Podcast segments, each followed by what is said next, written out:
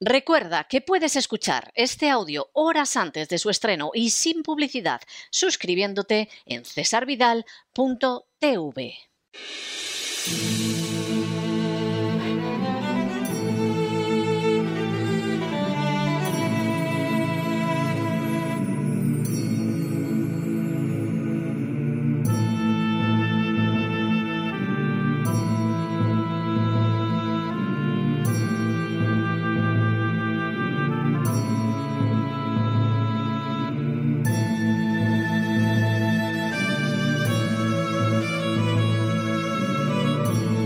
La voz con César Vidal, desde el exilio.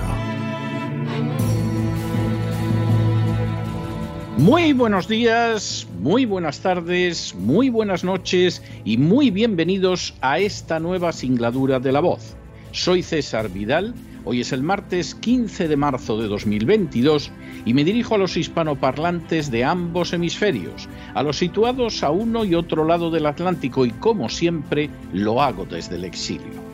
Corría el año 1553 y más concretamente el día 10 de marzo cuando Felipe II, en calidad de regente en ausencia de su padre Carlos I, firmó la cédula en que se pactaba el número de familiares de que podría disponer el Santo Oficio.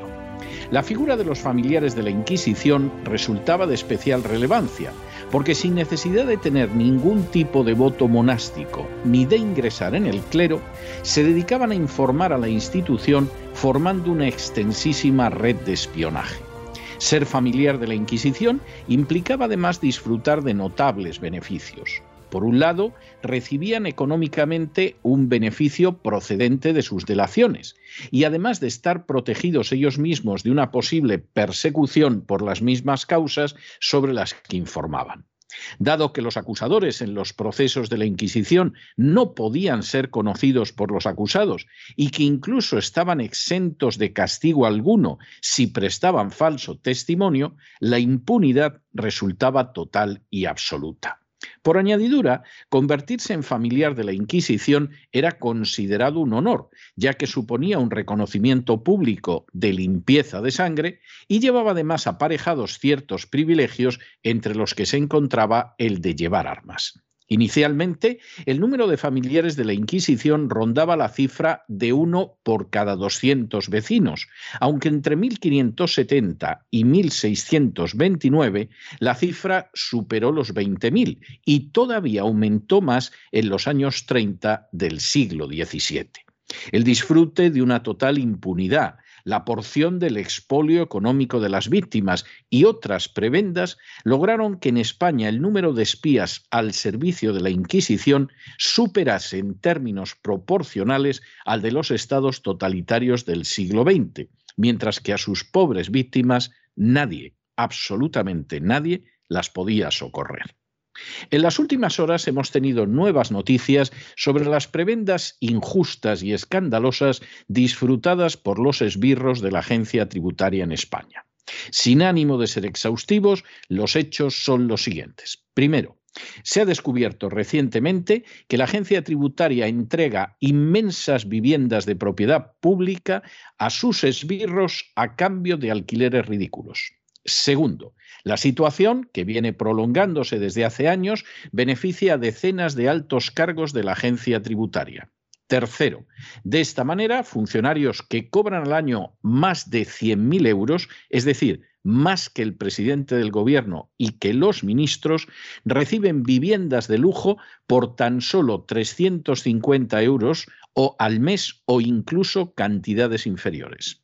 Cuarto, de las docenas de inmuebles ocupados, y la expresión es de la propia agencia tributaria, cinco lo están por delegados especiales y doce por delegados provinciales. Quinto, esta situación significa que al menos la tercera parte de los delegados especiales de la agencia tributaria se benefician de este privilegio a pesar de ingresar más de 100.000 euros al año. Sexto, Estas casas, ubicadas en dependencias de la agencia tributaria, tienen una superficie media de 186,48 metros cuadrados. Alguna llega a los 423 metros cuadrados e incluso existe una al menos que supera los 800 metros cuadrados. Séptimo, el precio del alquiler es ridículo porque arranca de una más que discutible interpretación de la ley del impuesto sobre la renta que calcula el precio sobre un porcentaje del 5 o el 10% del valor catastral de la vivienda y siempre sin superar el 10% de la retribución anual del trabajador. Octavo, esto significa, en términos prácticos, que para un delegado de la agencia tributaria con un sueldo anual superior a 100.000 euros, la máxima valoración del inmueble sería del 10% de ese importe, 10.000 euros. Pero al ser el coste entrando en el tipo marginal del IRPF, suponiendo que fuera del 45%, la cantidad se reduciría a 4.500 euros al año. Es decir, 375 euros al mes por viviendas cuyo valor de alquiler en el mercado real sería de varios miles de euros al mes. Noveno. Con todo, esta cantidad ínfima y ridícula no se alcanza en muchos casos, porque la agencia tributaria no ha revisado el valor catastral de los inmuebles y, por lo tanto, el precio del ínfimo alquiler todavía es menor para sus sicarios. Así, estos pueden vivir y viven de hecho en palacetes y áticos situados en las mejores zonas de las ciudades, pagando alquileres que no llegan ni a ser testimoniales. Décimo, la agencia tributaria, que burla la confidencialidad de los ciudadanos de manera sistemática y desvergonzada, se ha negado a detallar la relación completa de inmuebles y funcionarios que disfrutan de estas casas, apelando a esa protección de datos sobre la que ella se orina todos los días. Un décimo. Entre los casos más descarados de este injusto sistema de privilegios se encuentra el de Arnaldo Cañellas, delegado especial de la agencia tributaria en Palma desde hace una década. Este alto funcionario, según reconoce la propia agencia tributaria, reside en la vivienda ubicada en la delegación, un palacete en la capital balear. Al mismo tiempo, tiene a su nombre, entre otros inmuebles en la isla, y según la información disponible en el registro de la propiedad, dos amplísimas viviendas en el centro de Palma a nueve minutos a pie de la delegación. Una de estas viviendas, además, está alquilada. La agencia tributaria se ha negado, como era de esperar, a comentar tan escandaloso asunto. Duodécimo. Por si todo lo anterior fuera poco, además de ocupar esos inmuebles junto a sus familias, estos y otros funcionarios de la agencia tributaria también disfrutan de más de medio centenar de plazas de garaje para uso particular, algunas de ellas incluso como trastero lo que presuntamente constituye un caso indiscutible de uso indebido de bienes públicos. Décimo tercero. Por añadidura, y como nueva situación de privilegio, los citados funcionarios tampoco pagan los gastos de suministros de las viviendas. Así, la luz, el agua, el teléfono y todas las reparaciones que tenga la vivienda son pagadas no por el funcionario de la agencia tributaria, sino por los contribuyentes a los que persigue. Décimo cuarto. Un ejemplo denunciado son los más de 48.000 euros que ha destinado la delegada especial en La Coruña, Imelda Capote, a reparar la cubierta del enorme ático en que reside en la octava planta del edificio que alberga la delegación frente a la playa de Riazor. Décimo quinto.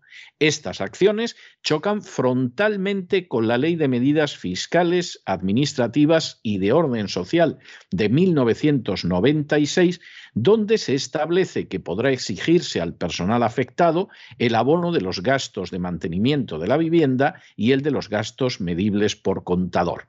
Esa exigencia legal es nula en relación con los miembros de la agencia tributaria. Y decimos sexto, Julio Ransés Pérez Boga, presidente de los inspectores de Hacienda, ha intentado de la manera más miserable justificar este escándalo colosal unido a semejantes prebendas, señalando que no es tanto un privilegio como una forma de hacer estos puestos más atractivos y que estas personas tengan una mayor presencia de trabajo en un cargo que es de confianza y es un puesto directivo. Entre las mayores felonías perpetradas por los políticos y sus furcias mediáticas se encuentra la de ocultar la verdadera naturaleza del régimen vigente en España. Aunque formalmente se trata de una monarquía parlamentaria, la realidad es que constituye un simple sistema de explotación de las clases medias por parte y en beneficio de las castas privilegiadas, castas que han disfrutado de esos privilegios desde hace décadas y en ocasiones desde hace siglos. Para poder mantener en pie semejante sistema de expolio y latrocinio, el arma privilegiada es la agencia tributaria. Como todas las piezas claves de un organismo destinado a expoliar y reprimir, igual que antaño hacía la Inquisición, la agencia tributaria cuenta con agentes que disfrutan de unos privilegios que, por supuesto, no están al alcance de los ciudadanos de a pie.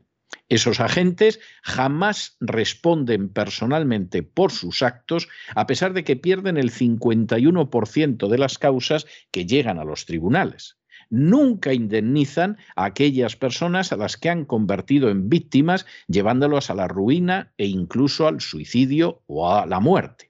Reciben emolumentos desproporcionados en relación con otros funcionarios, pero incluso con los miembros del Gobierno Nacional. Perciben bonus de una naturaleza que es considerada totalmente delictiva en naciones como los Estados Unidos. Se ven protegidos en el anonimato más absoluto a fin de que nadie conozca sus actividades bochornosas que traspasan una y otra vez el ámbito de la ley. Y ahora sabemos que por añadidura les entregan viviendas colosales a precios ridículos de las que no pagan ni siquiera los suministros. Guste o no verlo, los miembros de la agencia tributaria son lo más parecido en la España actual a los repugnantes familiares de la Inquisición que existieron hace siglos. Disfrutan de su misma impunidad, anonimato y privilegios, y moralmente no resultan menos odiosos. Como sucedía con los familiares de la Inquisición, no se percibe en ellos el menor atisbo de decencia, de conmiseración o de dignidad en sus acciones que, no obstante, se presentan como un bien para la comunidad cuando no pasan de ser un servicio abyecto y servil a las castas privilegiadas. Como los familiares de la Inquisición también, los sicarios de la agencia tributaria ven premiada la persecución anónima, criminal e impune que ejercen sobre sus conciudadanos con privilegios y prebendas que, por supuesto, costean las víctimas, también como sucedía con la Inquisición. Mientras esta situación permanezca, que no le quepa a nadie la menor duda de que en España lo único que seguirá existiendo será un Estado del antiguo régimen, del anterior a la Revolución Francesa, donde la libertad será caprichosamente denegada o perseguida por los déspotas y donde la igualdad ante la ley no pasará de un mero enunciado en multitud de ocasiones. Pero no se dejen llevar por el desánimo o la frustración. Y es que a pesar de que los poderosos muchas veces parecen gigantes, es solo porque se les contempla de rodillas y ya va siendo hora de ponerse en pie. Mientras tanto, en el tiempo que han necesitado ustedes para escuchar este editorial, la deuda pública española ha aumentado en cerca de 7 millones de euros. Y por cierto, no poco va a pagar las prebendas vergonzosas, escandalosas e inmorales de las que disfrutan los sicarios de la agencia tributaria. Muy buenos días, muy buenas tardes, muy buenas noches. Les ha hablado César Vidal desde el exilio. Que Dios los bendiga.